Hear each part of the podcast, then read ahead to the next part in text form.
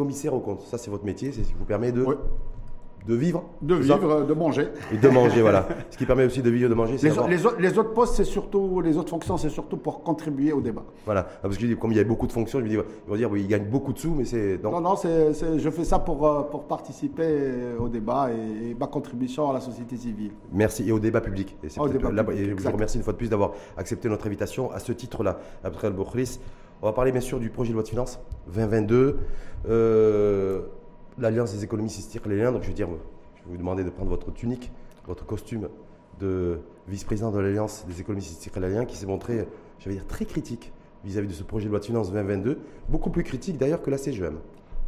Merci pour me poser cette question, d'avoir posé cette question, et pour que je puisse clarifier euh, un peu le, communiqué qui a, qui a quand même été bien relayé euh, ces dernières 24 heures par euh, beaucoup de, médias.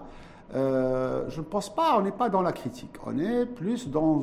D'abord, l'Alliance des économistes cyclaliens, c'est un think tank du parti de Circlel qui regroupe beaucoup de compétences du parti et, qui, a, à son habitude, depuis plusieurs années, je veux dire au moins une décennie, si ce n'est pas plus, euh, euh, à chaque rendez-vous de l'ordre de finance, il arrive avec un regard. Je ne pense pas, c'est pas forcément une critique, mais un regard. Ça depuis dix ans. Depuis dix ans. Mais ça fait dix ans que vous étiez dans l'opposition. Oui, euh, mais c'est là vous êtes dans la majorité. Justement, justement, nous avons gardé notre ADN de, de think tank pour essayer d'analyser ça ne veut pas dire qu'on est contre le projet de loi de finances. On a juste émis des recommandations. Et quand vous lisez notre communiqué, on se félicite d'un certain nombre de choses. Et on essaye de, dire, bon, le gouvernement aurait pu, le gouvernement dans lequel notre parti euh, participe euh, au niveau de la majorité, euh, on dit tout simplement qu'on aurait pu être un peu plus volontariste sur un certain nombre de sujets, quoi, notamment sur la croissance économique. On va y revenir d'ailleurs, mais ça veut Sur un certain nombre de mesures, mesures fiscales. Est-ce que le, premier communiqué de l'Alliance des économistes istirklaliens, donc l'aile économique du parti de l'Istirklal, c'est un peu la ligne économique du parti, c'est bien ça, se veut un, quoi, un communiqué soutien critique? C'est ça? Soutien critique positif. Je pense que c'est très important. C'est un soutien de critique positif et qui vient avec non pas uniquement des critiques, mais qui propose aussi des recommandations. Donc, en tout cas, vous, en tout cas, vous êtes, vous êtes à l'aise dans ce et vous assumez pleinement le, communiqué, tout ce qui a été écrit, mentionné par l'ensemble de l'ensemble de, ah des membres de l'alliance et des économistes. C'est un, communiqué qui a été validé par le bureau de, l'alliance et, je pense que c'est c'est un, un communiqué qui qui qui, vient uniquement euh, susciter le débat, tout simplement, et, contribuer au débat public. Et c'est pour ça que vous êtes là une fois de plus aujourd'hui. Ah, mais, moi, mon interrogation, c'est de me dire voilà, c'est un projet de loi de finances 2022 aujourd'hui qui est à la Chambre des conseillers, donc qui a été voté en première Chambre des représentants, y compris par les députés de, de l'ICIRCLEP, parce qu'il y a eu un vote massif, a une large majorité de ce gouvernement des trois partis euh, coalisés au sein de la première Chambre.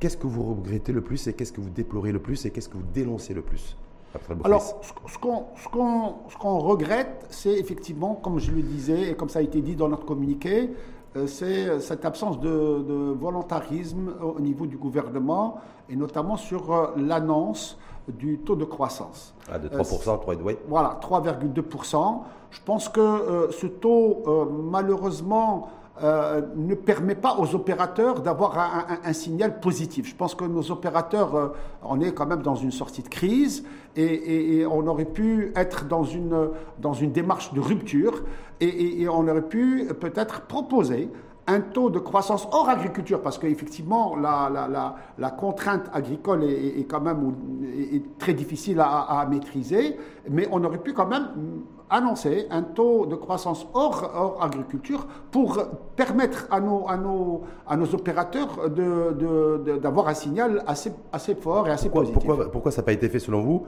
et pourquoi ça n'a pas été porté par le, par les qui fait partie de ce gouvernement? C'est-à-dire, voilà, parce que c'est l'alliance qui, qui, qui, déplore cette situation, ce, ce manque d'ambition, en tout cas, et de volontarisme par rapport au niveau de croissance. Les débats, les, débats, les débats au niveau du Parlement et au niveau de notre parti, je pense qu'il y a eu beaucoup de choses, beaucoup d'échanges qui ont été, qui ont été je dirais, fait. Euh, je ne pense pas que, ça n'a pas été dans le débat. Euh, le gouvernement, s'il a annoncé ces 3-2, je pense que c'est une prudence, c'est de la prudence. À, mon avis, c'est une démarche tout à fait prudente. C'est ce qui a été dit d'ailleurs par voilà, oui en disant voilà, on ne va pas annoncer 5 quand on sait qu'on risque de ne pas atteindre 5% Mais je pense Que psychologiquement et en termes de, communication, on aurait, on aurait tout à gagner euh, pour annoncer peut-être 4,5 ou 5, euh, au moins pour euh, donner des signaux assez, assez forts à nos Quand on annonce 3,2% de points de croissance en matière de prévision, parce qu'en plus, c'est pas sûr, des, il pas, pas, sûr que ce niveau va être atteint, on ne sait jamais. En, 2022, il y a quand même pas mal de facteurs sachant Que les institutions financières internationales, Banque et, et d'autres organismes ont tous, je dirais, annoncé des taux qui étaient autour de 5. 4,5, 4,7, 4,8. et le gouvernement mais est-ce que, est que ça veut dire que l'Istiklal aussi considère que le, bah, ce, ce, projet de loi de finances économique ne va pas être un projet de relance économique Non, je ne pense pas. Non, je pense. Alors, alors si, si, vous permettez, je pense que le vrai sujet si vous là. permettez, euh, je pense que euh, on peut pas, euh, on peut pas prendre une, un raccourci et dire c'est pas un, projet de, de relance. Hmm. Je pense que la, la, relance, elle est, on peut la mesurer à travers d'autres indicateurs. Nous avons quand même dans ce projet de loi de finances une enveloppe de 245 milliards d'investissements publics, et je pense que c'est quand même un bon signal. Nous avons aussi euh, une relance par la, par la, demande intérieure, euh, par la distribution. On va, on va distribuer, pratiquement, le gouvernement a décidé de distribuer 1000 dirhams à, euh, des, à une population. Ah, J'ai plus de 65 ans en situation de, de précarité. De précarité ça, c'est de la dépense. Ça, c'est de la dépense. Oui, mais, mais, mais, mais c'est de la relance, c'est de la relance par la demande intérieure. Je pense que. Donc, je pense pas que le taux en lui-même est un frein à, la, relance. Je dis tout simplement le taux, on aurait pu avoir un taux euh, très ambitieux et, audacieux pour que euh, nos opérateurs puissent euh, se reconnaître dans cette... Dans cette ces prochains premiers lois de finances, premiers tests budgétaires pour ce nouveau gouvernement, on pensait, en tout cas, dans le milieu des affaires et autres, que ça allait être aussi celui de la relance et celui qui, où on allait voir un peu l'implémentation des principales recommandations du nouveau modèle de développement. Nouveau ah. modèle de développement qui favorise et qui priorise beaucoup plus une relance et un modèle économique basé sur l'offre, sur la production, que sur la demande, c'est-à-dire l'investissement public et surtout la consommation. Je pense que notre... Donc je me dis, est-ce qu'on n'est pas à côté de la plaque? Non, non, non, non, non, je pense que, euh, je pense, euh, Rachid, qu'aujourd'hui, ce projet de loi de finances, effectivement, doit euh, affronter des défis importants qui sont d'abord dictés par euh, le, nouveau modèle de développement, qui sont dictés par le, discours royal qui a, qui a aussi euh, donné la, feuille de route et la trajectoire. Et, je pense que c'est pas facile. Nous orientons vers quand même ce gouvernement. Il n'a pas la tâche facile. Il, il arrive euh, je dirais, dans un, dans un contexte de crise, et il a des défis à affronter, notamment la souveraineté sanitaire, on est, on est, mhm. on est parti sur ça, la souveraineté industrielle, la souveraineté, je dirais, énergétique. Vous voyez un peu le, ces, ces choses-là, et donc je pense qu'il a fallu mettre en place un certain nombre de mesures budgétaires pour pouvoir faire face à ces défis. C'est des choses qui s'inscrivent dans la durée. C'est pas quelque chose qu'on va avoir uniquement sur la loi de finances. Je pense que ce gouvernement, on doit le juger euh, sur cinq ans. Hmm. On, ne va pas le juger sur la première loi de finances. mais... Maurice, vous pensez que les, que les Marocains et les Marocains vont attendre cinq ans avant de, avant de porter un jugement ou avant de se non, faire Non, pas du tout. Non, mais bon, je dis, je dis tout simplement, je dis tout simplement que ce gouvernement est arrivé, euh, je dirais, la veille de, la, de la présentation du projet de loi de finances. Il me semble qu'il euh, n'avait pas le temps matériel pour pouvoir euh, intégrer un certain, tout le, tous les, toutes les mesures qu'il avait dans le programme des trois parties, parce qu'il faut savoir que ce, ce, ce, gouvernement est composé quand même par trois parties, chaque partie a son programme, et, et, et il, on pouvait pas, ça, dans un délai très court, intégrer l'ensemble des, des, mesures ou des, ou des, ou des propositions dans, dans, dans, dans, ce, dans, ce, dans ce projet de loi de finances. Je ne dis pas qu'on va attendre cinq ans pour juger, je dis donnant euh, aujourd'hui ce, ce, cette, cette, euh, ce, privilège de la première année et puis attendant euh, mm. ce qui va se passer par la suite. Mais en même temps, est-ce que, est que, vous considérez qu'il y a une empreinte, en fait, il y a une, orientation économique, quelque chose qui, qui transpire ce projet a... L'Alliance a été très critique. Moi, j'ai été surpris en parcourant le communiqué, je l'ai lu en long, en large et en travers, à plusieurs reprises d'ailleurs, hier soir tard d'ailleurs, et je, je me dis, voilà, en fait, il y a plein de choses qui vous déçoivent. Vous, êtes, vous, êtes, vous déplorez le fait que euh, l'IS progressif a été retiré et remplacé par l'IS proportionnel. Euh, vous regrettez le fait qu'il n'y ait pas eu de réaménagement du barème de l'IR, de l'impôt sur, sur, le revenu, parce que vous présentez en tout cas comme le parti de la classe moyenne. En même temps, euh, ben, sur le terrain, les gens rouspètent parce que les prix à la consommation ont augmenté et vont continuer à augmenter avec le réaménagement du coup du barème de la TIC, de la taxe intérieure de consommation. Donc voilà, on se dit est-ce que... Non, je pense pas. Ce n'est pas, pas, des regrets. Je pense que tout simplement, quand on a analysé le projet de loi de finances au niveau de l'Alliance, on s'est aperçu que certains, certains pans de notre économie n'ont pas été pris en compte. Et, je m'explique, quand on voit aujourd'hui tous les secteurs qui sont impactés par la crise, on aurait souhaité voir des mesures dans ce projet de loi de finances orientées vers ces secteurs qui sont impactés, le tourisme, l'événementiel, hum. le, secteur culturel, faire quoi? Le secteur artisanal. Quel, type de disposition et quel bah, type bah, C'est d'abord par des mesures fiscales, hum. ensuite par des mesures de soutien de mmh. soutien à tous les niveaux. Hein. Ça, ça, peut être des soutiens par des subventions, ça peut être des soutiens par un certain nombre de textes qui peuvent faciliter et, améliorer le, cadre de, ces, de, ces, de, ces, secteurs. Mais je pense qu'il n'y a pas que le levier fiscal, il y a le levier économique, il y a le levier réglementaire. Je pense qu'on on on gagnerait aussi à intégrer un certain nombre de, textes pour libérer un peu les énergies et, permettre aux, gens... Sur le tourisme, par exemple, qu'est-ce que, qu'est-ce, qui, qu'est-ce que vous déplorez, qu'est-ce que vous oh, regrettez qui ne figure pas dans ce projet de loi de finances 2022, Alors, sachant que euh, les, acteurs du tourisme, eux, ils militent essentiellement pour la levée, j'allais dire, des, des, des, euh, euh, des, liaisons aériennes. Je pense que si, vous, si on met le, focus sur le tourisme, oui. ce que je dirais, je ne suis pas spécialiste de ce secteur, je laisserai les spécialistes euh, le, dire. Mais moi, je pense que ce qu'ils souhaitent d'abord, dans un premier temps, c'est d'avoir de la, de la visibilité et, de ne pas avoir un certain nombre de décisions qui, qui viennent euh, tomber euh, d'un coup et, qui cassent la dynamique qui, qui, est en train de se mettre en place. Donc je pense que ça, c'est très, c'est très, c'est très décisions qui sont prises par, le, sans pour autant, le gouvernement. Hein.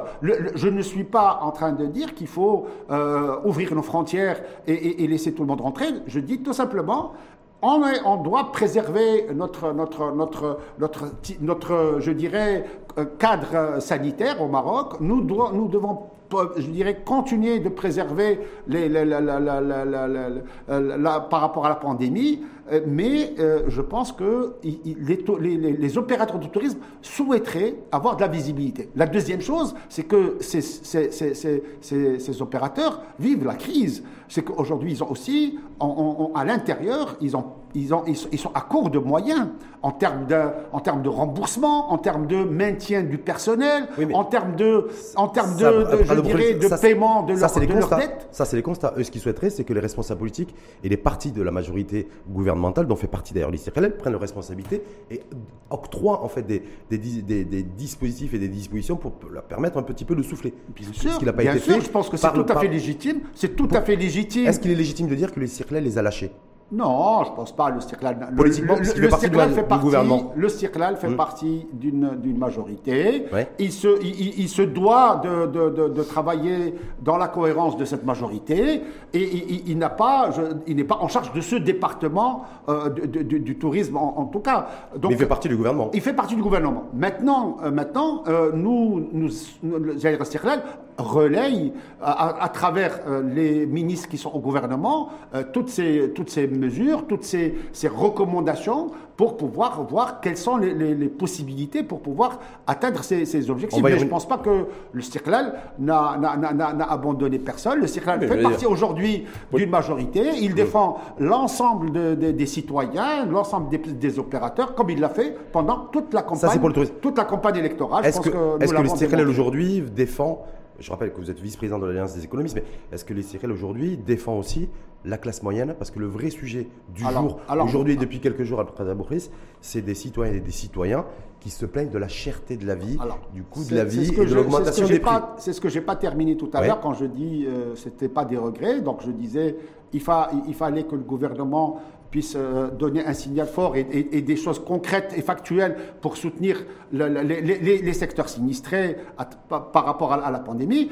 Nous n'avons pas euh, trouvé aussi le soutien de la classe moyenne par rapport à, à cet impôt à cet impôt qui ne dit pas son nom, c'est l'inflation. Mmh. Hein, vous savez, l'inflation, mmh. c'est un impôt quelque part que nous payons malgré nous euh, et qui n'est pas maîtrisé. Donc, euh, on aurait souhaité que le, gouvernement puisse mettre en place aussi un certain nombre de, de, mécanismes pour soutenir la classe moyenne, soit des leviers, soit par des leviers fiscaux ou, autres. La seule, la seule satisfaction, c'est que le gouvernement à travers son porte-parole, avait déjà annoncé qu'il allait maintenir, je dirais, que les prix ne changeront pas pour les, les, produits de première nécessité. Et ça, c'est déjà un bon point. Ils sont déjà subventionnés voilà, déjà par ils sont subventionnés et qu'il n'y aura pas de, de, de, de, je dirais, de suppression de, ces subventions et que nous allons maintenir malgré malgré malgré l'augmentation de ces produits à l'échelle internationale. Ça, c'est déjà une bonne chose. Mais on aurait aimé, souhaité avoir un signal au niveau des, des, mesures fiscales pour soutenir la classe moyenne. C'est-à-dire une, baisse, une, mesure c'est-à-dire une baisse de la TVA sur les produits à la consommation Une baisse de la TVA, une refonte du barème de l'IR, euh, quelques déductions fiscales en matière de l'IR pour, euh, soutenir la classe moyenne. Je pense que tout ça serait le bienvenu. Mais ça n'a pas été fait. Ça n'a pas été fait. Et ça figurait dans ah. le programme de l'Estirkel, le programme économique, qui je suppose avait été élaboré par l'Alliance des économistes. Dans, dans, le programme de l'Estirkel, dans le programme du RNI et dans le programme du PAM. Donc ça veut dire quoi? donc, donc, donc, tout simplement, je pense que c'est ce que je dis tout à l'heure. Je pense qu'il faut euh, donner euh, à, ce gouvernement euh, la chance d'abord de, de, passer le cap de cette première année, parce que cette loi de finances, elle a été préparée par le gouvernement précédent. Dont faisait partie entre autres le RNI d'ailleurs. Dont faisait partie le RNI, certes, mais qui, ben mais qui était que dans la majorité. Sauf que euh, le moment de, la mise en place du nouveau gouvernement, je pense que mécaniquement, on n'avait pas le temps matériel pour pouvoir intégrer toutes ces données-là. La seule chose, c'est que ce projet de loi de finances ce qu'on peut aussi, la, satisfaction, c'est qu'il a une connotation sociale. Ah, de, de, distribution. voilà, donc le côté social, le côté social est très important. De redistribution pour, qui? Pour les personnes en situation de précarité, très avancée. Sauf que la classe moyenne, le moteur de l'économie de notre pays, en matière de, en matière de consommation, euh, est extrêmement pénalisée. Alors aujourd'hui, est-ce que le CIRCLA, l'Alliance des économistes est à l'aise sur le fait que ce gouvernement octroie une enveloppe de 8 milliards de dirhams d'augmentation, en tout cas de rattrapage de salaire pour les fonctionnaires, et 0 milliard de dirhams pour les salariés du secteur privé. Ah, d'abord, d'abord, d'abord le secteur, le secteur privé. Euh, il n'y a aucune mesure pour les, le secteur, privé. Les salariés privés. C'est intramuros secteur privé, je dirais. On n'attend pas, de, on pas une, enveloppe. Ce que nous attendons pour le secteur privé, c'est plus des mesures fiscales, comme je l'ai dit tout à l'heure, euh, des mesures d'allègement de, des. Mais il n'y a pas. Il n'y a pas de baisse de l'IR. Il n'y a pas. Des dettes euh, qui, qui, pèsent aujourd'hui sur les ménages. Oui, avec un moratoire. voilà, des, des, moratoires de, de ça remboursement. Pas été fait. Oui, mais mais mais tout ça. C'est-à-dire que la classe moyenne, je dire, valeur aujourd'hui, le, congélateur à l'achat va coûter plus cher, le téléviseur va coûter plus cher, un certain nombre de produits sous, le couvert de fiscalité propre et de fiscalité verte vont coûter beaucoup plus cher, tout va coûter plus cher, l'énergie va coûter plus cher, donc le transport et puis avec impact sur les prix. Et vous me dites aujourd'hui, nous, euh, ben, les Stirkel, on aurait souhaité que, sauf que la réalité et l'évidence est là. Oui, mais, mais, comme je dis, le Stirkel, euh, euh, il est là, dans cette majorité, avec une vision, avec des euh, priorités. Je pense qu'on ne peut pas dire que ce projet de loi de finances est, négatif. Ce projet de loi de finances est arrivé avec des choses très positives, notamment sur ce volet social. Je pense que tous les Marocains seront contents demain d'avoir cette couverture médicale généralisée obligatoire. Je pense que c'est quand même très important. Il faudra trouver le financement. Il faudra trouver le financement aussi. Hein. Pardon Il faudra trouver le financement. Bien sûr. Et ça, ça bah, le financement, le financement, c'est pour ça, c'est pour ça que tout à l'heure, vous avez parlé de, la progressivité de l'IS, vous avez parlé d'un certain nombre de mesures fiscales. On sent aussi que derrière ça, on sent aussi que derrière ça, que les mesures fiscales, si le gouvernement n'a pas été très audacieux sur les mesures fiscales, c'est qu'il y a des contraintes budgétaires, et ces contraintes budgétaires, fatalement vont vers, vers le financement du volet social. On le sait. On aurait souhaité avoir un équilibre parce qu'on en parlera peut-être tout à l'heure sur la, sur la fiscalité. Euh, je pense qu'il y a, il y a plusieurs pistes pour, pour, pour appréhender la recette fiscale, pour améliorer la recette fiscale. il n'y a, pas, il a pas que, que, que de la remise en cause des, des mesures antérieures. Euh, la progressivité, Après, on en parlera tout à l'heure. Effectivement, on va y revenir. Mais sur la cherté des prix, parce que c'est vraiment le sujet de préoccupation de l'ensemble de nos concitoyens. Est-ce que là, il y avait quelque chose, un levier euh, qui aurait pu être actionné? Non, aujourd'hui, sur la, la, cherté de prix, euh, valeur aujourd'hui, valeur aujourd'hui, on est quand même, on est quand même, euh, je dirais, à la veille du, du 31 décembre, malgré qu'il y a eu des augmentations depuis début janvier 2021 de la logistique, d'un certain nombre de produits, euh, de matières premières et tout ça. Nous n'avons pas encore euh, eu des augmentations euh, faramineuses. Il y a eu des petites légères euh, augmentations. Je pense que le gouvernement aujourd'hui va s'atteler au maintien de, des prix. Et il s'est engagé à le faire pour ne pas impacter le panier de la ménagère et, pour même, il va plus loin, il va même, plus loin, il va même donner, il va même donner 1000 dirhams sur trois ans par, par mois, par, par et ça ça démarra par 400 dirhams par mois au quatrième trimestre 2022, me semble-t-il. Sauf qu'il y a une mesure qui avait été, qui figurait dans le programme économique de l'Istirklel, euh, et je pense que c'est d'ailleurs une mesure qui avait été proposée et recommandée par l'Alliance des économistes istirklaliens, qui ne figure pas dans ce projet de loi de finances 2022 et qui surtout n'est pas dans, aurait pu être, aurait pu faire sens dans le contexte actuel, c'est le fait de plafonner les marges des hydrocarbures. C'est-à-dire qu'aujourd'hui, comme poste de dépense pour les ménages, il n'y a pas que y a manger, boire, mais il y a se déplacer et assurer sa mobilité avec son véhicule. Euh, et une proposition avait été de, de dans son programme économique, de plafonner les marges. Rachid, vous avez raison. Oui. Beaucoup de mesures, et je l'ai dit tout à l'heure, figuraient dans notre programme électoral. Oui. Sauf qu'aujourd'hui, nous ne sommes pas aux manettes, nous sommes pas, euh, nous n'avons pas, euh, je dirais, la, on n'est pas chef de gouvernement. C'est pas nous qui, c'est pas nous qui dirigeons ce gouvernement. Il aurait fallu avoir le ministère de l'économie et des finances. nous faisons partie d'une majorité. Nous, euh, nous acceptons de, d'échanger et, et, d'accepter le débat avec la majorité dans une certaine cohérence et par rapport aux moyens budgétaire dont nous disposons. Je pense que si effectivement on était seul aux manettes ou si on avait plus de pouvoir, là oui, là je peux, là, je peux accepter qu'on puisse nous dire oui, vous avez des, choses qui ne sont pas été dites. Ça, ça figure pas dans le projet de la finance 2022 on a, on a des départements, Rachid, euh, on a le département du commerce et de l'industrie, on a le comportement de, l'équipement, on a le comportement de transport. L'économie solidaire aussi. Voilà, l'économie solidaire. Donc nous ne sommes pas dans les finances, nous sommes solidaires aujourd'hui avec cette majorité. Et pourquoi cette proposition n'a pas été reprise dans le communiqué de l'Alliance des économistes istirkaliens C'est-à-dire que ça, que ça figure pas dans le projet de la finance, vous venez de l'expliquer, vous dites voilà, parce qu'on est, on est trop batailler donc il faut se mettre d'accord, euh, il faut que ça fasse, il faut qu'il y ait consensus, en tout cas au sein du, du, pouvoir les, euh, exécutif. Mais le, non, on a parlé dans le, communiqué. L'Alliance des économistes On ne va pas faire un focus que sur l'hydrocarbure. Non, mais c'est-à-dire en termes de proposition, par rapport à la détérioration du pouvoir d'achat. On a parlé de la maîtrise des prix de tous les, produits de première nécessité. Et, je pense que ça se sous-entend, on ne va pas citer tous les, tous les secteurs qui sont concernés. L'augmentation des prix des carburants, conséquence de la flambée du baril de, de, de, Brent à l'international, a une, un impact direct sur la, sur la hausse des prix. Parce que les camions qui transportent les marchandises, pour la faire court, euh, ben, si, le, si, le, prix du gasoil ou de l'essence augmente, donc c'est répercuté euh, en bout de chaîne sur le, au niveau du prix pour à la consommation. Donc je me dis, voilà, est-ce qu'il n'y aurait pas eu. Pourquoi l'Alliance des économistes israéliennes n'a pas, n'est pas revenue sur cette mesure-là? Je vais peut-être me répéter, mais je pense que euh, dans ce communiqué, nous avons bien mis l'accent hein? sur l'absence de mesures de soutien à la classe moyenne.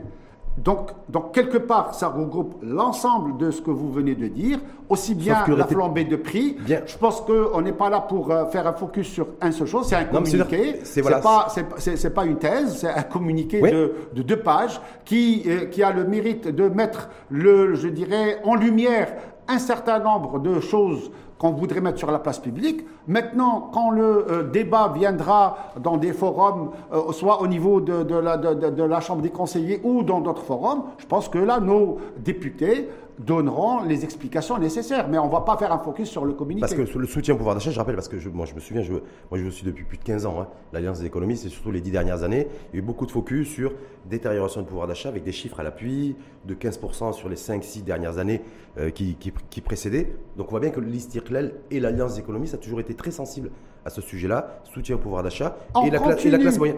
Nous continuons de défendre la classe moyenne. C'est notre label, c'est, hum. je dirais, c'est notre raison d'être. La classe moyenne, au niveau du parti de l'Istiklal et au niveau de l'Alliance des économistes, continue de nous préoccuper et continuera de nous préoccuper tant qu'il n'y aura pas de mesures pour cette classe moyenne. Parce que moi j'ai l'impression, en tout cas par rapport à ce projet de loi de finances 2022, que la classe moyenne pour ce gouvernement et pour l'exécutif, c'est les fonctionnaires et pas forcément les salariés du privé. Vous voyez ce que je veux dire? Parce que les fonctionnaires. C'est réducteur. C'est réducteur. Est-ce que c'est la, vue aussi, la vision qu'on peut avoir C'est pour ça que c'est pour ça que je dis, euh, c'est une première loi de finances, Rachid.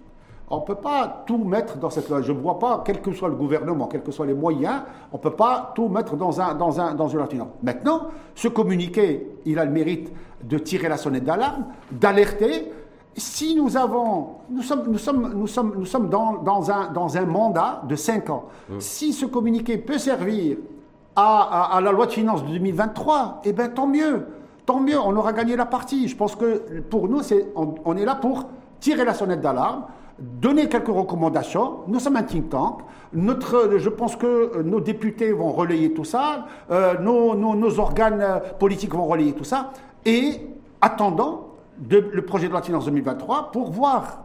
En tout cas, on va passer au, au deuxième sujet sur la réforme de la, de la fiscalité, un sujet que vous connaissez très bien, hein, parce que je rappelle aussi que dans un passé tout récent, vous avez été président de la commission fiscalité à la Confédération générale des entreprises du Maroc, et là aussi, il n'y a pas grand-chose. Il y a le maintien de la dépense publique, de la dépense fiscale, pardon, toujours au même niveau.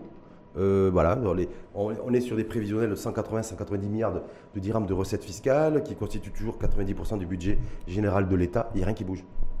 On n'a touché à rien, alors que tous les partis en campagne disaient voilà, il faudra élargir nécessairement l'assiette fiscale, l'assiette des cotisants pour, avant d'envisager un, assouplissement de l'IR, par exemple, pour les, pour les salariés, et s'il y a strictement rien.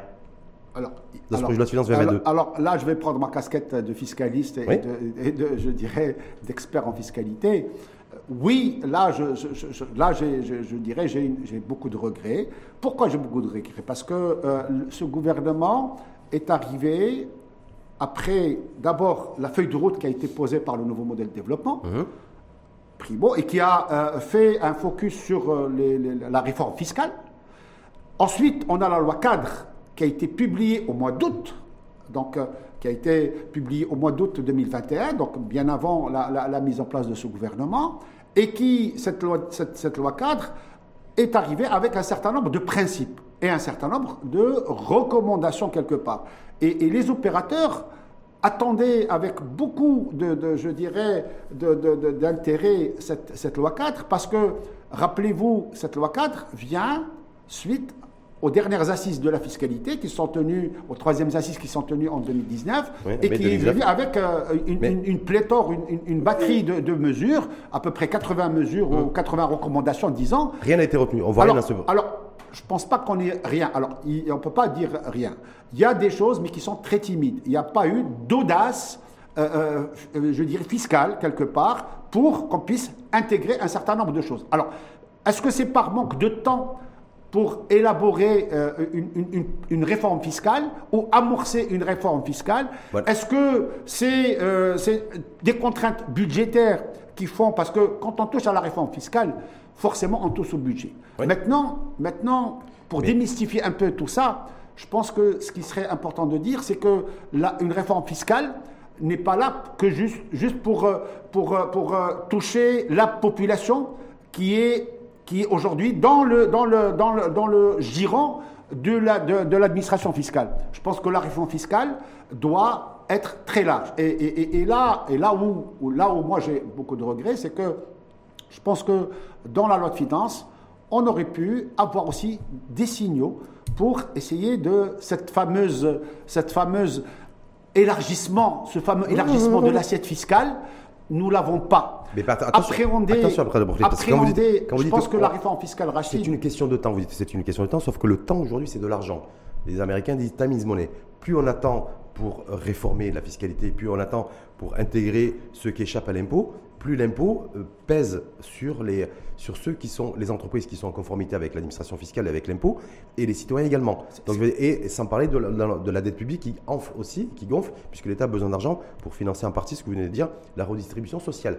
Donc je me dis, moi, le, ah, temps... La fiscalité, la fiscalité Rachid sert à, la redistribution sociale, sert aussi au financement des politiques publiques. Oui, des, euh, politiques économiques. Voilà, et des politiques économiques. Donc, quelque part, quelque part, ce que, ce que je, ce que je regrette, c'est qu'on n'est pas, qu'on ait touché à la progressivité de l'IS sans faire une proposition en parallèle. Donc, on a juste fait marche arrière par rapport à la, à la, à la progressivité. Je suis un fervent défenseur de la progressivité.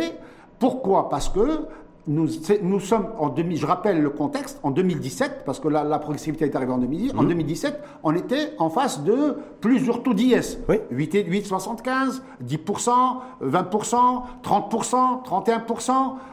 Donc on avait beaucoup de taux. Et, forcément, qu'est-ce qu'on s'est aperçu, nous professionnels, que y a, y a, les opérateurs ne bénéficient pas de l'effet de seuil. Et donc c'est pour ça que j'avais à l'époque défendu la thèse de la progressivité. Mais si demain on vient avec une réforme fiscale en nous disant on supprime la progressivité, mais on met en place deux taux, un taux pour la TPE, disons la très petite et moyenne et de la très petite entreprise et petite entreprise, et un taux pour la moyenne et grande entreprise, je serai l'homme le plus heureux de la Terre. Hum. Donc, je ne suis pas, je suis pas un, dogmatique sur la, progressivité, je ne fais pas une fixation sur la progressivité. La seule chose, je dis, notre contexte fiscal, aujourd'hui, euh, permet, nous permettrait plus de travailler sur la progressivité que sur la, proportionnalité. Parce que je ne vois pas pourquoi vous voulez qu'aujourd'hui, dès que je dépasse de 1 dirham 300 000 dirhams, je paye 30 000 dirhams de plus. Quand je dépasse de 1 dirham 1 million de dirhams, je vais payer 140 000 dirhams de plus. En vertu de quel principe économique En vertu de quel principe d'équité fiscale Sauf que Fawzi Larja qui a complètement qui, a, qui assume cette, cette décision de, de supprimer la, la, progressivité pour la remplacer par la proportionnalité, lui dit ça va nous permettre d'augmenter de, les ressources financières de l'État à hauteur de 3 milliards de dirhams, sachant que l'État a besoin d'argent. Rachid, Donc moi sincèrement, l'arbitrage qui a été fait. Sincèrement, la réforme fiscale, il faut qu'on dépasse ce, stade de, de, débat uniquement sur les taux. Je pense qu'il faut aujourd'hui, la réforme fiscale doit tenir compte d'un contexte, le contexte économique marocain ou mondial. Euh, je crois que euh, je vais dire le contexte mondial économique. Euh, nous sommes dans, une, dans, un, dans un contexte de fracture territoriale, donc on doit, on doit aujourd'hui faire attention à tout ce qui est territoire et, et, tout ce qui est collectivité locale. Nous sommes dans un cadre ou dans un contexte de migration euh, qui est très très très poussé. Le Maroc euh, aujourd'hui devient, devient un, un, pays qui, qui, regroupe beaucoup de, de, de, de, migration. Nous sommes dans une transition énergétique. Nous sommes dans une transition numérique aussi. Voilà, dans la transition numérique, on en parlera peut-être tout à l'heure.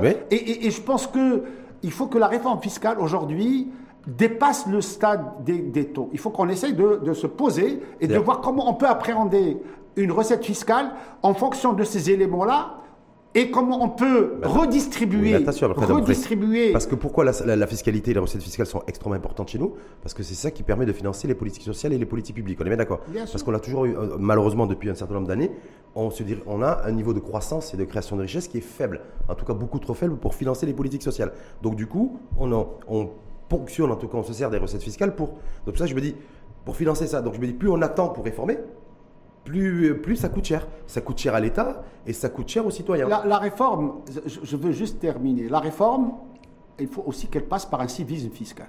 Hmm. Parce qu'on on, fait un focus essentiellement sur les taux augmentés, baissés, hmm. généralisés. Bon, c'est vrai, les assises sont venues avec, euh, avec, euh, avec des, recommandations. Et la loi cadre est venue avec des recommandations hmm. sur l'IR, la réforme de l'IR, la réforme de la TVA, la réforme de la TVA et tout ça. Mais, mais moi, je pense, Rachid, qu'aujourd'hui, on a la chance d'avoir un nouveau modèle de développement. Hum. Et ce nouveau modèle de développement. Et d'avoir un nouveau gouvernement, sinon Oui, oui. Euh, et un nouveau. Est-ce qu'on a la chance d'avoir un nouveau gouvernement ou un nouveau. Euh, on, a, on a la chance d'avoir les deux. Modèle de développement. Un, nouveau modèle de développement. Dans l'ordre, c'est quoi et, un gouvernement. Dans l'ordre, c'est le gouvernement ou c'est le, Non, non, ben, les deux. D'abord, le nouveau modèle de développement est arrivé avant, avant le gouvernement. On a la chance d'avoir un gouvernement dont nous faisons partie, en tout cas au niveau de Stirklal. Ouais. Et, et, sauf que ce, ce nouveau gouvernement doit appréhender la réforme fiscale par un prisme de rupture. Et euh, oui, il faut rester sur l'aspect budgétaire, mais on doit aller aussi vers un civisme, vers un civisme fiscal. Et le civisme fiscal, Rachid, le civisme fiscal ne peut pas être porté que par des citoyens ou par des associations. Le civisme fiscal doit être aussi porté par les pouvoirs publics. Ben et le civisme fiscal doit être accompagné aussi par une volonté du gouvernement d'appréhender la fraude fiscale. C'est un sujet qu'on ne veut pas en parler. Si, c'est la fraude fiscale comme la lutte contre la corruption d'ailleurs. La, lutte contre la fraude fiscale aujourd'hui, c'est un fléau, euh, disons, ou la fraude fiscale est un fléau qu'il faut aujourd'hui combattre. Je dis pas, je dis pas qu'il faut, qu'il faut aller, aller juste euh, pour, pour appréhender la fraude fiscale. Mais il faut être, il faut être costaud politiquement pour assumer ça. Hein. Pour aller faire la chasse aux fraudeurs. Et, pour faire, et pour aller faire la chasse à ceux qui savez, font d'incivisme fiscal. On a la chance, faut être on a la chance Rachid, d'avoir un code général des impôts qui est complet et qui prévoit un arsenal. Mais il y en a qui vous diront, vous savez ce qu'ils vous disent Vous savez ce qu'ils vous disent au niveau de l'administration des impôts En off, dans les couloirs, ils vous disent, le problème c'est qu'on n'a pas des, des, des politiques qui sont à la hauteur des défis en matière de réforme fiscale. Nous n'avons pas les politiques en capacité d'assumer, d'avoir le courage et l'audace politique pour réformer. ma proposition sur ce sujet, c'est d'aller, il faut qu'on s'oriente vers ce qu'on appelle la charte une charte, une charte de la lutte contre la fraude fiscale. Et cette charte, et cette charte, vous savez, il y a aujourd'hui, il y a aujourd'hui la charte du contribuable qui, qui, est déjà élaborée sur les droits et les devoirs du contribuable. Mais moi, je pense qu'il faut la compléter par la charte sur la lutte de la fraude fiscale, dans laquelle il faut qu'on mette noir sur blanc les lignes rouges qu'on ne peut pas. Fraude fiscale chez nous, c'est combien annuellement? On dit c'est 30-40 milliards de dirhams? On parle de 20, entre, voilà, entre, entre, 25 et 30 milliards de, de 25 et 30 milliards de dirhams qui, échappent à l'État et du coup on, augmente le prix des congélateurs et des frigos et des ventilateurs. Alors, alors on peut pas, on peut pas, on peut pas mettre ça dans le même panier, ah euh, Rachid. Non, la, la, la, la, TIC qui a été mise en place euh, pour euh, les, les produits énergivores et, la TIC qui a été mise en place sur les produits, je dirais, écologiques et, tout ça, je pense qu'elle est là pour et le recyclage. Je pense que parce que le Maroc s'inscrit dans une démarche euh, de, développement durable, dans une démarche écologique, et, donc il ne peut pas rester en, marge de tout ça. Donc je pense qu'aujourd'hui, ces, ces, ces TIC vont permettre de mettre en place euh, un, un fonds. Ce fonds J'espère. Alors, il y a un fonds d'abord sur la, la, TIC, euh, de, mémoire, la TIC sur les produits énergivores, elle va aller pour financer le volet social. La TIC sur le volet euh, de, des produits de recyclage, elle, elle va dans un fonds, dans le fonds de l'État global. En clair, en clair, en clair, mais, on aurait souhaité. le, gouvernement, le gouvernement va faire, la, va faire la poche des classes moyennes pour redistribuer aux, aux, classes sociales précaires. Sans caricaturer. Non, non. Bah, vas-y. Non, je pense, ah, ben je, pense que c'est pas. Je pense qu'aujourd'hui, le fait de, de payer une, parce qu'on a introduit la notion de pollueur-payeur, et, je pense que c'est très bien. C'est très bien. Il faut que, il faut qu'on, il faut qu'on, dépasse un certain nombre le de, consommateur qui de, blocages, parce que le Maroc était pendant très longtemps. Le Marocain qui va acheter son euh, réfrigérateur. Il était, il, était, il, était, un peu, je dirais, euh, très. Euh, Pourquoi pénaliser Pourquoi pénaliser le ménage marocain qui va acheter un congélateur ou un ventilo? Non, c'est pas le pénaliser. C'est que, ben, c'est pas, le pénaliser. Économiquement. C'est tout simplement dire à ce, à ce, à, ce consommateur qu'il il va contribuer à pouvoir, euh, à pouvoir améliorer le, le, le, cadre. Parce que c'est en mettant ce fonds de, de, de, qu'on va pouvoir euh, revoir, euh, revoir peut-être notre politique énergétique. donc le réaménagement de la TIC va, va, servir en, partie euh, à créer un fonds d'amorçage pour le financement des, des, premières politiques sociales comme la comme ah, l'indemnité de, de 2000 pour les populations âgées de 65 ans. D'abord, je pense qu'il il faudrait qu'on développe l'économie circulaire. Ah, ben et, et, ça, je pense que c'est très important. Ça a été déjà euh, évoqué dans plusieurs dans plusieurs euh, plusieurs forums. Et, là aussi,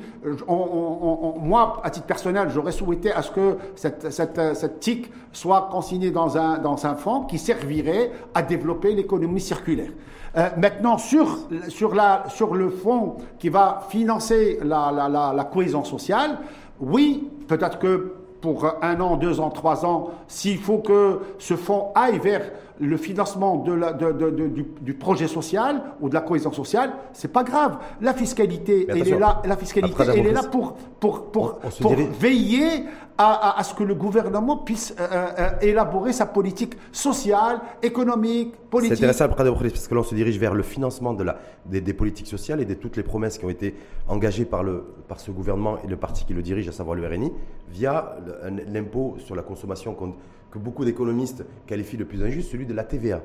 Voilà. Et c'est pas le fruit de le, c'est pas, c'est pas le travail ou le, ou le, capital, mais ça va être la consommation qui va financer en partie, en tout cas en grande partie, les politiques sociales. Est-ce que pour vous, ça a du sens et c'est, euh, et c'est cohérent et juste comme, euh, comme méthode, comme euh, de, financement Non, d'abord, d'abord, le, d'abord Rachid, valeur aujourd'hui, on n'a pas encore touché à la TVA. Non, mais on devrait. La réforme, c'est, prévu, si, si, on se, si, on, si, on, revient et on se réfère à, la loi cadre, la loi cadre, elle, elle prévoit bien Euh, je pense que le gouvernement, euh, il est là pour, pour appliquer quand même ces, ces, lois et pour veiller au moins à la mise en place de ces lois. La loi 4, elle prévoit bien la mise en place d'une TVA qui soit neutre, c'est-à-dire la neutralité de la TVA, c'est le principe même de la TVA. Et c'est quoi la neutralité de la TVA C'est de permettre à tous les opérateurs de ne pas avoir euh, tombé dans, sous le coup de, des crédits TVA ou du butoir, ce qu'on appelle le butoir, et qui, et, et qui les pénalise. La deuxième chose, c'est qu'on s'orienterait vers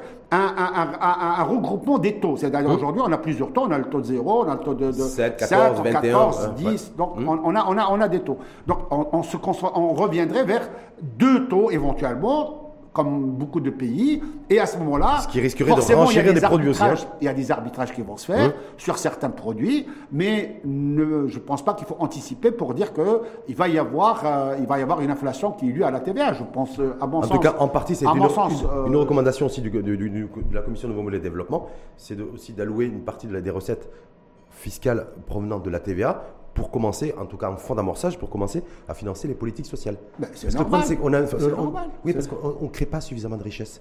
Donc la richesse, donc le financement, on va le chercher là où il est, là où c'est le plus facile d'ailleurs, sur la consommation. Espérons une seule chose, Rachid, que les 245 milliards de dirhams d'investissement soient exécutés, exécutés réalisés, à réalisés à 100%. C'est ce qu'on nous, c'est ce que, c'est ce que nous recommandons aussi au niveau de, l'Alliance. On veut, on veut que, que, le gouvernement veille à la réalisation, à l'exécution. Ça va être difficile, ça. Pour, pour que, ça va être difficile. Pour que cette, Est-ce que ça est ça, cette enveloppe C'est quasiment impossible. Parce que si vous dépensez 245 milliards de dirhams d'argent public, on est bien d'accord, que ce soit au niveau, des, au, niveau, au niveau central, au niveau des collectivités territoriales et locales, vous ne pouvez pas finir l'année avec un déficit budgétaire de l'ordre de 5,6%. C'est pas, possible. On ne peut pas condamner le gouvernement euh, d'une manière aussi facile euh, qu'il ne peut pas y arriver. Sauf s'il laisse filer le déficit budgétaire, oui. Je pense qu'aujourd'hui, si on met euh, un peu de, s'il y, a s'il y a un peu de volonté pour améliorer la gouvernance, parce que c'est un problème de gouvernance, hmm. c'est quoi, quoi l'exécution C'est un problème d'efficacité de l'investissement public. C'est dans cette gouvernance, l'efficacité, de l'efficience et de l'efficacité. La rentabilité de l'argent public voilà, De, de, ces, de, ces, de ces budgets. C'est pas, c'est pas quelque chose qui est très difficile à mettre en place. Il faut juste qu'il y ait de la volonté de la part de chaque département, parce que ces 245 milliards sont éparpillés sur plusieurs départements ministériels, mmh. et, donc je pense que... Et dans plusieurs collectivités aussi territoriales. donc, donc je pense que plusieurs départements, et je pense qu'il faut qu'on mette en place En tout cas, je me un outil pour... Dépenser 245 milliards de dirhams, c'est la promesse qui a été faite par dans ce projet de loi de finances et par ce gouvernement, sans creuser le déficit budgétaire, je considère modestement, moi qui ai une intelligence très moyenne, que c'est mission impossible. C'est possible si on laisse filer le déficit budgétaire, mais en, en ayant comme objectif d'une maîtrise du déficit budgétaire autour de 5-6, 5-7% en fin d'année, c'est pas possible. Je pense que. à mon avis. Hein. Je ne veux, pas, je veux pas dire que c'est impossible, mais, mais je, pense que, euh, je pense que s'il y a de la volonté, on peut on peut peut-être améliorer d'abord notre taux d'exécution. Je pense que le plus important, c'est la tendance. Quelle est la tendance? Je ne dis pas qu'on va arriver à 100%, mais la tendance, c'est que si aujourd'hui nous sommes à 60 ou 65%, 60%, en moyenne, c'est ça, sur les 15 dernières années, de taux d'exécution des, des, des, investissements, si nous arrivons à 80%, cette année, eh ben c'est déjà bien. Ah oui, c'est déjà bien. Je pense mmh. que c'est on peut dire que le, gouvernement a réussi s'il arrive à 80%. Et si peut-être à horizon 2025, on arrive à 90 ou 95. Et qu'il arrive, à créer 200 000 emplois par an, par an aussi, c'est aussi la, la, promesse qui a été faite avec 250 000. 250 000 intimement liés aussi à l'investissement public. 125 000, 125 000 emplois par an. Projet de loi de finances 2022, pour, pour conclure, là, là je m'adresse à Prada président de la commission IGOV à la CGM. On a parlé de transition écologique tout à l'heure. Et on est en pleine transition numérique aussi. Euh, moi, je, je, je, suis peut-être parce que la dernière fois que vous êtes venu, c'était en novembre 2019, c'était juste avant le Covid d'ailleurs. On avait parlé d'un sujet ensemble sur euh, l'absence dans le débat public d'une fiscalité, en tout cas d'une réflexion, d'une fiscalité sur technologique. C'est-à-dire à la fois pour encourager l'investissement dans la tech, à la fois peut-être pour attirer aussi les géants du web, et, ou, et aussi peut-être pour fiscaliser, en tout cas mettre en place un, un forfait fiscal pour les Instagrammeurs, pour les YouTubeurs et autres. Valeur aujourd'hui, c'est le projet de loi de finances 2022, il n'y a toujours rien? Non. Alors, euh, pas grand-chose, j'y arrive. Alors, on nous a, on a alors sur ce sujet-là, je pense que les instances internationales nous ont un peu facilité la tâche. Ah oui, bah oui. Le G7, le G20, l'OCDE, aujourd'hui, le Maroc est signataire euh, avec 136 ou 137 pays sur cette euh, taxe numérique qui, douche, qui va toucher les GAFA dans un, dans un premier temps et qui va euh, s'élargir parce que, je crois de mémoire, cette taxe toucherait les entreprises ou disons ces, ces, multinationales qui réalisent 20 milliards de dollars de, de, de, chiffre d'affaires. Donc ils ne sont pas trop nombreux, mais je pense que par la suite, c'est ceux qui vont, vont, vont, être, vont être améliorés.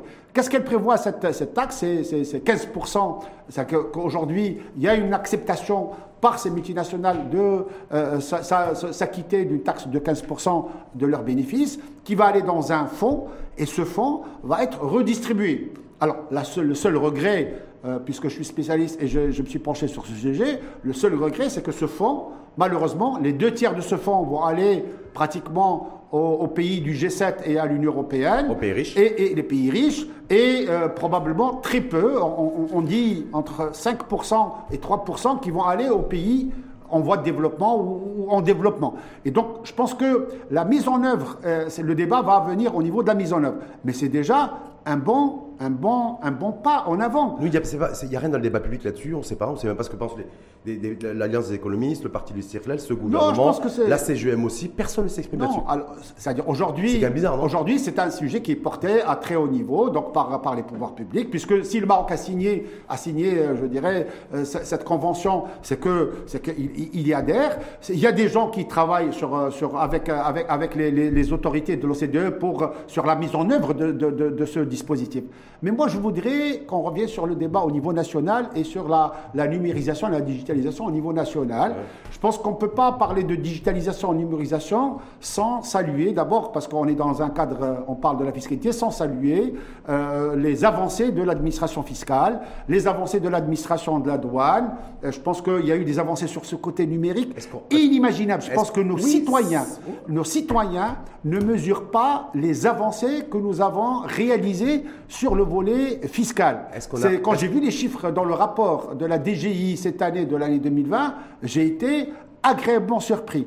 Et on va encore avancer. Alors maintenant, pourquoi je dis qu'il faut qu'on parle sur ça? Parce que toute cette manne d'informations dont dispose l'administration, cette data, eh ben, nous, aujourd'hui, on dit il faut quand même qu'on commence à croiser cette data. Il faut mmh. qu'on commence à la croiser. et, tout à l'heure, et, tout à l'heure, et tout à l'heure, quand je commençais à parler de la lutte de la fraude fiscale, je pense qu'elle a commencé à le faire. On a l'outil technologique pour ça. Aujourd'hui, il faut qu'on aille vers un croisement de cette data pour pouvoir appréhender, mais il faut le faire d'une manière... Il faut avoir les politiques à la hauteur pour ça.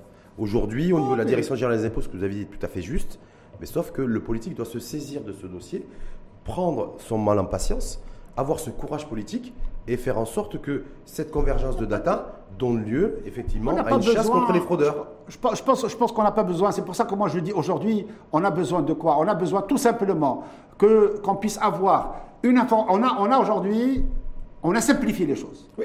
La simplification, la transparence, doit, donner, doit nous permettre d'arriver à l'équité, à une certaine équité. Et je pense que c'est ça le, processus. Maintenant, quels sont les prérequis? Ben, Les prérequis, c'est qu'il faut qu'on ait une bonne gouvernance, ça c'est la première chose, et il faut qu'on puisse enrichir la data. Il faut qu'on on enrichisse la data. Aujourd'hui, avec l'outil, l'outil euh, euh, numérique, va nous permettre au Maroc de, croiser, euh, de croiser les, informations et de pouvoir appréhender ceux qui ne sont pas dans le radar, sans, pour autant, sans pour autant toucher aux privilèges des uns et des autres. C'est tout simplement éviter aux gens. ce qui a été fait par les pouvoirs publics d'ailleurs, en instaurant le, vous savez, le, le pass vaccinal. Donc ça a été fait d'ailleurs, vous vous rappelez cette décision qui a été prise un, lundi soir avec effectivité deux jours après. Est-ce qu'il est ne serait pas bon aussi, est-ce que le temps n'est pas venu aussi pour instaurer un pass fiscal? C'est-à-dire, voilà, ce qui a été fait pour le vaccin, pour la vaccination, pour accéder aux lieux publics, eh est-ce qu'on peut pas imaginer aussi, parce que toute la data est là, aussi que politiquement, on, a aujourd'hui un passe, fiscal. Aujourd'hui, quand vous voulez soumissionner à des marchés publics, on vous demande une attestation de régularité fiscale. Hum. Euh, donc, euh, donc euh, ça existe, ce passe, ce passe fiscal entre guillemets. Le seul problème, c'est que vous avez des gens qui ne sont pas dans le radar. Donc il faut qu'on essaye d'appréhender ces gens qui sont dans le radar. Et c'est, je pense, la, numérisation ou, disons la digitalisation qui va nous permettre d'appréhender. Je rappelle juste une seule chose. La recette fiscale issue de la vignette automobile, elle a été, elle a été, elle a connu une augmentation grâce au paiement digital, tout simplement. Hmm. Quand on a digitalisé, ben, on a vu un accroissement de la recette fiscale. Sauf que au niveau des vignettes, si on multiplie ça sur d'autres d'autres d'autres choses. C'est pour ça qu'il y a beaucoup de voix qui sont extrêmement critiques lorsqu'il y a des augmentations de, de, salaires qui sont octroyées aux fonctionnaires et, euh, donc à l'administration, puisque l'administration est, est, le principal rempart, le, le plus résistant à toute cette digitalisation et numérisation. Donc en plus, voilà, vous voyez, ce que je veux dire.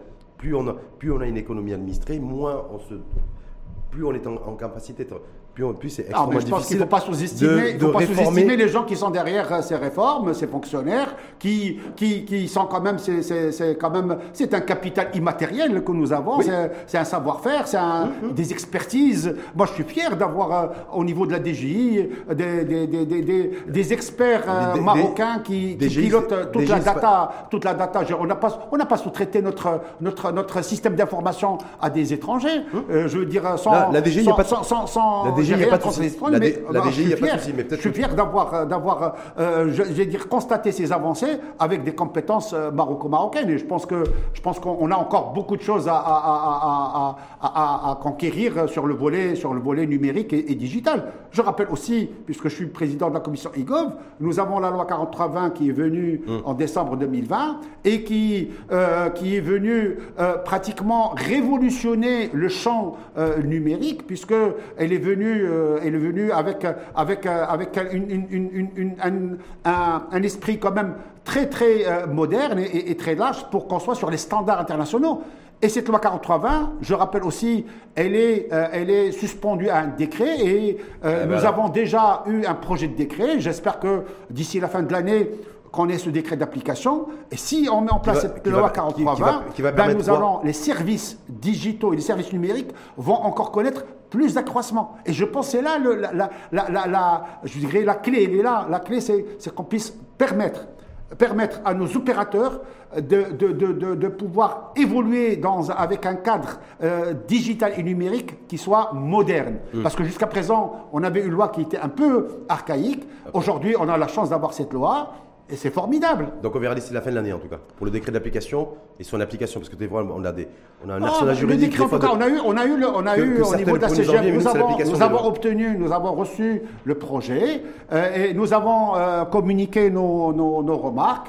Et, je pense, je pense honnêtement qu'il pourrait être prêt d'ici, enfin, décembre 21, 2021, ce qui serait, ce qui serait une, une, une, prouesse puisque le texte a été voté en décembre 20, 2020, le décret en 2021, ben c'est bien, je dirais, avec une année quand même assez perturbée. On dirait, on dirait que c'est à cause du Covid.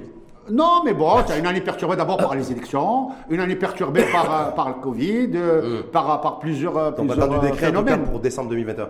On finira si vous permettez, avec les questions qui vous sont posées par les internautes. Donc la première question qui vous est adressée, au lieu de voir des résultats positifs, nous citoyens, on est confrontés à la cherté de la vie. Trouvez-vous ça normal? Je pense il n'est pas anormal de faire des bénéfices et il n'est pas anormal d'avoir la cherté de la vie ce qu'il ce qu'il faut se dire, c'est que à, ce, cet internaute, c'est que euh, on a besoin des entreprises qui font des bénéfices pour, euh, pour alimenter les, caisses du, trésor. Par contre, si nous sommes dans un cadre de bonne redistribution de ces bénéfices, en principe, on devrait atténuer euh, cette, cette, cherté de la vie par un certain nombre de mécanismes, euh, aussi bien soit des subventions, soit par de la distribution de soutien aux, aux, citoyens. Deuxième question qui vous est adressée, quelle, action rapide le gouvernement peut-il mettre en œuvre pour chasser cet esprit de morosité qui règne au Maroc?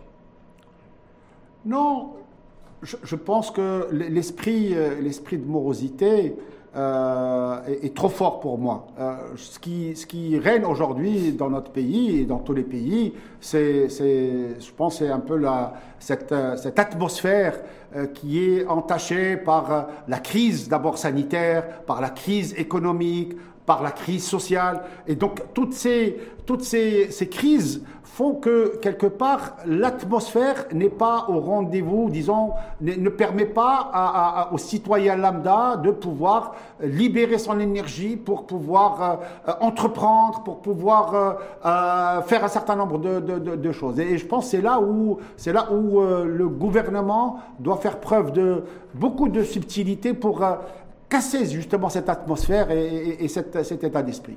Quel est votre ressenti en tant que simple citoyen par rapport à la souffrance que vivent certains de nos compatriotes, notamment les demandeurs d'emploi? Le, fléau, le fléau du, chômage euh, est, est, une, est, une, est, une, catastrophe pour notre pays. Euh, je rappelle que nous avons déjà, bien avant la Covid, on avait déjà un taux de chômage qui était très élevé, des demandeurs d'emploi dans les villes urbaines qui étaient très élevés, des demandeurs de jeunes qui étaient très élevés, des demandeurs d'emploi diplômés qui étaient très élevés, et ce n'est pas normal. Donc, donc je pense qu'aujourd'hui, Qu'est-ce qu'il faut? Il faut peut-être une, certaine cohérence dans la politique de notre éducation, de la formation et par rapport au monde des affaires et par rapport au marché de l'emploi. Je crois que si, nous avons des diplômés qui ne trouvent pas d'emploi, si nous avons des jeunes qui ne trouvent pas d'emploi, c'est pas parce pas parce qu'ils sont ils, sont pas bons, c'est tout simplement que leur formation n'est pas adéquate, n'est pas en cohérence par rapport au marché de l'emploi. Et je pense que c'est là où il faut, il faut qu'on essaye de réduire rapidement. Parallèlement, il faut qu'on travaille sur une relance économique. Il n'y a que la relance économique qui va nous permettre de pouvoir créer de la valeur ajoutée et créer des emplois. Je crois que la relance économique, c'est important. Hum, et pas par la, la relance de la demande sociale et par la, la distribution d'indemnités il faut, il faut un peu de tout. Il faut, il faut un peu de tout, je pense. Prioritairement, je veux dire. Il faut un peu de tout pour. D'abord l'éco et après le social. Voilà, il faut un peu de tout. Vous savez, on a vécu quand même une époque euh, dans les années 2000, fin des années 2000, où on a eu un taux de croissance de 7% et, et avec une création d'emplois qui était formidable. Je pense que si on arrive à retrouver Mais ça, ce, rythme. Ça, c'était hier, parce que là, vous, vous nous proposez 3,2% de, de croissance hors, agriculture. donc. Euh. Je, pense que d'abord, vous savez, 3,2%, c'est parce que on était, on était pratiquement très loin. Hein. donc, euh, on est remonté 2020, 2021, on va remonter à pratiquement, on aura un taux de croissance de 5. Mmh. Et, donc, pour faire encore plus, ça va être compliqué. Donc, il faut, tout est relatif. Hein. il ne faut pas prendre ça dans l'absolu. 3,2 dans l'absolu, c'est. Mais malgré tout, on veut qu'on ait, je dirais, de l'audace et du volontarisme dans l'annonce d'abord. L'annonce, parce que la communication est quelque chose de très important. Annonce ou effet d'annonce? Non, annonce. L'annonce, c'est la communication. Communiquer, communiquer. Merci en tout cas infiniment à vous. C'est toujours un plaisir. C'est euh, un plaisir partagé. Je rappelle que vous êtes président de la commission IGOV à la CGM, la Confédération Générale des Entreprises du Maroc, vice-président de l'Alliance des économistes istircléliens, vice-président également de la SMEX.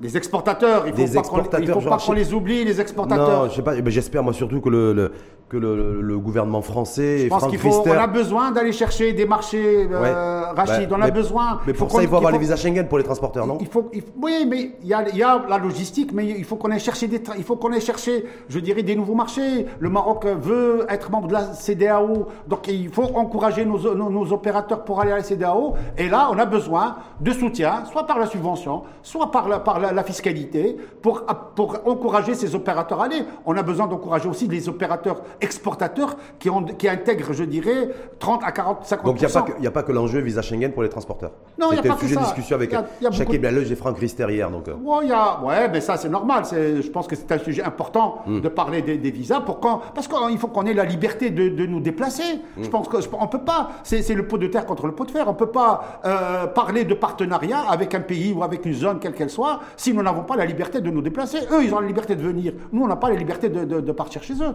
Donc je pense que je, salue, je salue la déclaration de Sheikh Ibn parce que je pense que c'est important euh, de, défendre, de défendre je, dirais, les opérateurs. Je ne sais, pas, je sais pas s'il a eu gain de cause, apparemment, non. Bof. Non, je pense qu'il a. Il a, joué son rôle, il est dans son rôle. Maintenant, c'est aux politiques de relayer un peu tout ça. Hum. Et au gouvernement politique, c'est le gouvernement. Merci en tout cas une fois de plus à vous. Après la Boukhris, et je rappelle aussi, attention, expert comptable et commissaire au compte, cette fonction, ce métier qui vous permet de vivre. Voilà. Merci, Merci à vous et à très bientôt.